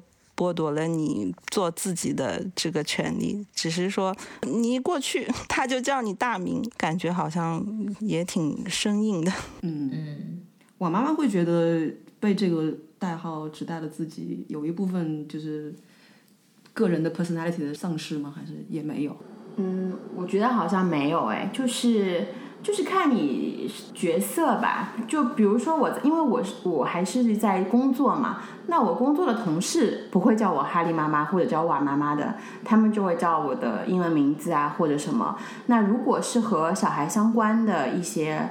老师啊，或者是一些同学妈妈，就是如果他们直呼大名，其实也挺奇怪的吧？就像刚刚我们讨论的，不知道有可能是文化的关系哦。对对，就会叫哈利妈妈或者王妈妈这样子。老师的话，我觉得可能是比较好记吧，就是记小朋友的名字，就只要加个妈妈爸爸就好了。也你想，公立学校一个班级四十几个人，他要记住每个爸爸妈妈的名字，我感觉也不太现实。是的，那现在到现在这种状。态，无论就是说，大家嗯三十来岁了也好，还是说已经步入这个嗯要照顾家庭、要照顾孩子的这样一个状态的话，呃，大家觉得你们现在面临最大的挑战是什么？嗯，我想说就是挺挺现实的一个事情，也是嗯，我们这一期录制其实是被晚了几天，是因为我前两天身体不好嘛，就是就是肠胃炎了。呃，我其实我之前想到这个问题的时候，我脑子里第一个跳出来的词就是健康。这个健康不单单是我自己的健康，还有家庭成员的健康。嗯，就是我不知道，呃，多米妈妈有没有这样的感受？就是你有了小孩儿，然后随着你的爸爸妈妈年龄也上去以后，你开始有一种。不敢生病的感觉，或者说是特别担心你家里人生病的感觉，因为你会知道，如果是你生病了，或者你的家里人生病了，呃，它直接会影响到很多家庭短期也好、长期也好的一些规划，甚至会影响到你的一定程度上的经济水平。对的，所以，呃，我就是觉得。呃，也不能说人到中年各种小毛小病都找上来了吧，但是就是你开始不像以前这么敢随意挥霍自己的健康了，随便的去和朋友什么卡拉 OK 到个凌晨啊，或者是喝酒喝到很晚啊，就是好像没有那么嗯随性的去做这些事情了。嗯，另外呢，就是我觉得三十加女性或者是我们妈妈做到到这样一个年龄的状态。呃，其实我觉得精神健康是非常非常重要的。就是为什么我说到这个？因为呃，小王其实和我有个共同朋友，今年因为抑郁症的关系啊，就是结束了自己的生命。呃，是一个我们认为都是非常开朗的一个一个妈妈。但这件事情发生之后，对我的触动其实挺大的。我突然觉得，其实。我们这一个年龄群体的妈妈面临着其实非常大的精神压力，只是说，可能我自我调节比较好，我就没有没有呃面临崩溃或怎么样。但是我相信身边有很多的妈妈，因为整个大环境的焦虑，他们多多少少在精神上是在面临一些或者承受着一些很大很大的压力甚至问题的。啊，所以我就是嗯，我就是一直觉得。呃，妈妈的整个群体啊，需要多多传播正能量，千万不要小看那个负能量的这个这个这个力量。就小小的一个负能量，真的会把你一天搞得情绪特别的不好。所以，我觉得这个精神健康也是我们这个年龄阶段的女性吧，可能无论你是妈妈群体，还是你在职场上的一些女性，需要去关注的关注的一个东西。嗯嗯。那小潘，嗯，怎么看这个问题呢？嗯，我其实一直觉得我内心的成长是非常缓慢的，然后我也是近几年等于说，因为我之前在国内的时候，其实就算结了婚以后，我也一直是跟我父母住在一起的。然后我觉得真正让我成长起来的话，就真的还是来到澳洲这几年，因为所有的事情变成你就是由你自己的小家庭去面对，而且到了一个新的环境以后，原来所有的可能生活经验对你来说。没有那么大的用处了，需要去接受很多新的东西。我觉得我来澳洲五年了，我觉得。成长还是蛮大的，然后有的时候甚至跟我 先生一起出去见朋友玩的时候，我都觉得我在跟一群 大叔在一起。我有时候觉得自己是小孩儿。然后我生完孩子以后，我也很长时间不能找到就是那个当妈妈的那种共情的感觉，就是啊，我是一个妈妈了。就是我总觉得我跟我的小孩之间是有一种。又亲密又疏离的那种感觉，我不知道你们有没有？但这不是很完美的 关系吗？就是我不会，因为我我觉得我身边有很多妈妈，他们是真的是发自内心的、全身心的、非常的爱自己的小孩，然后觉得他就是我生命的全部。但我好像。没有很深刻的这种感受，我就觉得我好像跟他还是有一有一些，就是疏远，就是 你的感受可能，你的感受可能还在你的反射弧上面跑。对，其实我之前嗯有一段时间他很小的时候，但是因为他那个时候还不能交流，所以我感觉我跟他的之间的交流可能还是单方面的。但是今年因为疫情在家，然后我跟他的交流就更多了，更能发现啊，原来小孩是这样的。我有时候又会把他当成一个。是跟我没有什么关系的这种人 来看，我经常会想，为什么他会在我的家里？为什么？太劲爆了！然后真的就是我会想，为什么他会有这样的想法？为什么我会对他有这样的态度？我有时候甚至觉得，最近一年吧。我才跟他变得更亲密，更了解他，我才更了解我自己对他的那种感受。我有时候才更发现很多他可爱和有意思的地方。其实我有时候会想，我是不是真的是一个合格的妈妈，就好的妈妈？但是我有时候又觉得，就是因为有我这样的一个态度，他现在这样一种状态，我觉得反而也没有什么不好，因为我觉得他有时候独立性还挺强的。起码他在做决策这件事情上，他在选择这件事情上是非常有自己的想法的，非常果断的。他对我的依赖相对于来说也没有那么多，更独立一点。我听下来觉得，可能小潘现在是在一种困惑当中，就是他在挣扎在自我和母亲这个角色就是之间，他面临的最大挑战可能就是在如何 balance 这两个角色之间的关系吧。就是你想要有自己的呃原来的那种 lifestyle 或者思考方式，但是你要把你的亲子关系对，因为我其实一直也不是那种特别自我的人，你知道的，我是一个嗯挺随大流的人。然后我说的我说的这种自我，可能是说你愿意活在自己的这个对自己的定义的这个角色跟世界之中，不是说你要呃凸显的个性或者是怎么样。嗯有可能吧，这种感觉让我挺奇怪，就是对你说不上来。你有一些亲子关系方面的这种困惑，我觉得可能还是一个对自己角色的一个定位的困惑吧。对，哎，如果你要是在这个亲子关系的处理的上面有些什么困惑的话，你可以去关注瓦妈妈的小红书啊，他应该在这种亲子育儿方面有很多心得，然后可以看看怎么样跟孩子交流啊什么的。我其实想补充一个，就是呃，我其实能够 get 多米妈妈的点，就是，嗯，我不知道就是多米妈妈有没有这样的感受。其实，呃，我们经常会歌颂母爱的伟大，就是就是母亲给了孩子生命。但是我一直的理念是，孩子的生命其实不是他决定要来到这个世界上的，其实是其实是 爸爸妈妈你们自作主张就把他给。生下来的，对他 双手双脚赞同，就是就是这件事情上，我就觉得，嗯，就。就是那既然孩子来到了，我们应该是抱着一个感恩的心态，以及跟他共同成长的心态去修行，去度过这一场母子的关系、母女的关系也好。而且我一直觉得，就是呃，爸爸妈妈和小孩之间，你未来。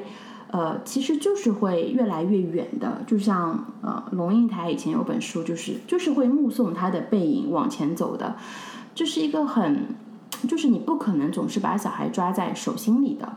所以其实哈利很小的时候，嗯，因为我我家可能是男孩子，就是虽然我们家是那种。整天把我爱你，你爱我挂在嘴边的这一个家庭，但是就是呃，真的是这样。每天哈利会说很多遍什么 “I love you to the moon and back” 啊，这样这样的。但是呃，我其实一直很明确的跟他说，呃，我妈妈心目中的第一位是爸爸，因为陪妈妈走过就是人生后半辈子是爸爸，不是你，你未来是要。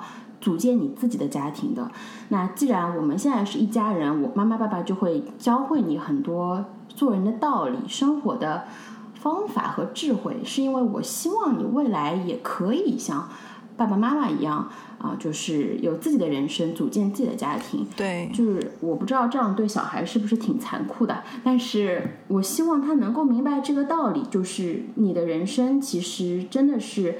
呃，不是我们的一个依附品，就是你也不是说我们希望你长成什么样子的一个按照这样的轨迹去成长的，嗯，但是我们确实是会把无条件的爱都给到你，但是呃，未来的人生道路真的只能由你自己去走。所以我想开这件事情之后，我感觉其实有时候还挺挺洒脱的吧。所以如果说哈利可能，当然我现在说说可能轻松啊，未来可能也会。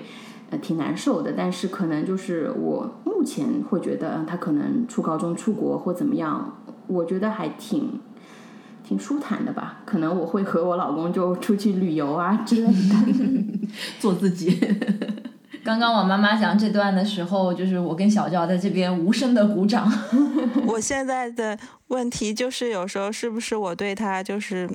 太过冷漠，就是我们在家就相当于弱肉强食，就是吃饭也不会 给他，就是好吃的给他留啊，就是爸爸都会很快的把自己喜欢吃的吃光，然后如果夹到了，就是他自己的本事；如果他 不想吃，就没没得吃了，就是这种。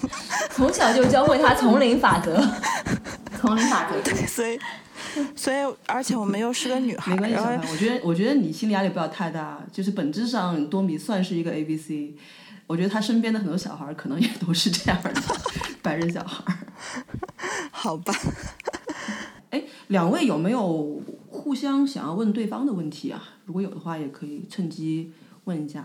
好啊。嗯，哎。我可以问一个多米妈妈，就是因为你们其实是在这个其实完全是国外的环境嘛，对吧？嗯嗯，那你有没有会担心，就是小朋友完全比如说中文不会啦，或者说完全就是变成一个 A B C 这样的，他可能就没有一些啊中国的一些传统文化在里面。就是多米，比如说他未来想要回到国内工作或怎么样，他会不会？就是因为他的中文不够好，没有办法适应中国的一些工作，你会不会有这样的担心？其实是会的，这就是为什么我其实在这边的华人妈妈，应该大部分都还是会让小孩一直去中文学校学中文的。我们现在多米维二上的两个课外的课就是钢琴和中文，嗯，然后我们在家。坚持就是跟他说中文，嗯，反正能给他找到的这些跟中国历史有关的，都会来给他听。然后之前我妈不是也教他背诗吗？这是一个 callback 吗？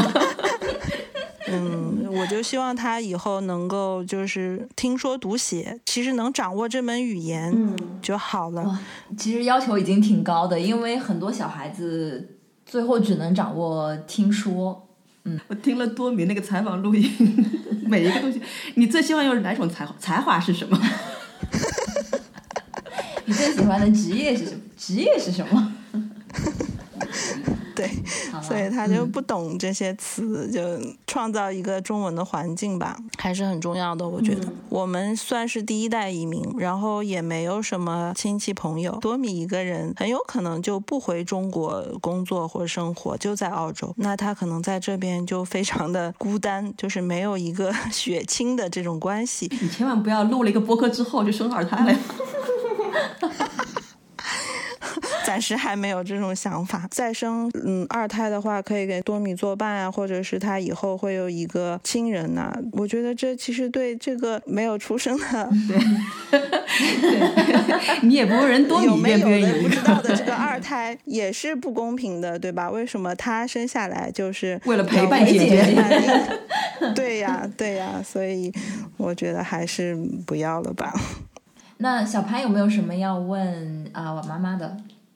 鸡娃的，佛如何佛系鸡娃？我感觉，我好像一时沉浸在自己的情绪中，有点想不起来什么问题。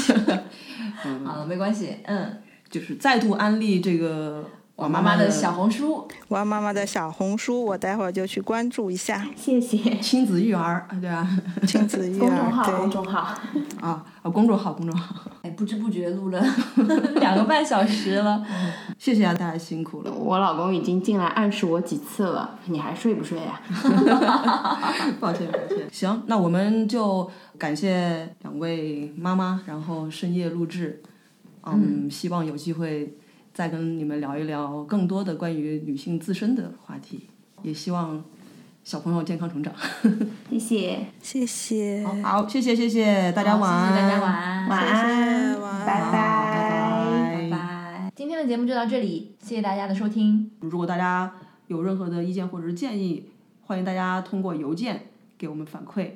我们的邮箱地址是 fakingcold at gmail dot com。F a k i n g c o l d at gmail dot com。呃，另外大家也可以在新浪微博和 Instagram 跟我们互动，或者是在我们的微信公众号下方留言。嗯，我们下期再见。Stay tuned。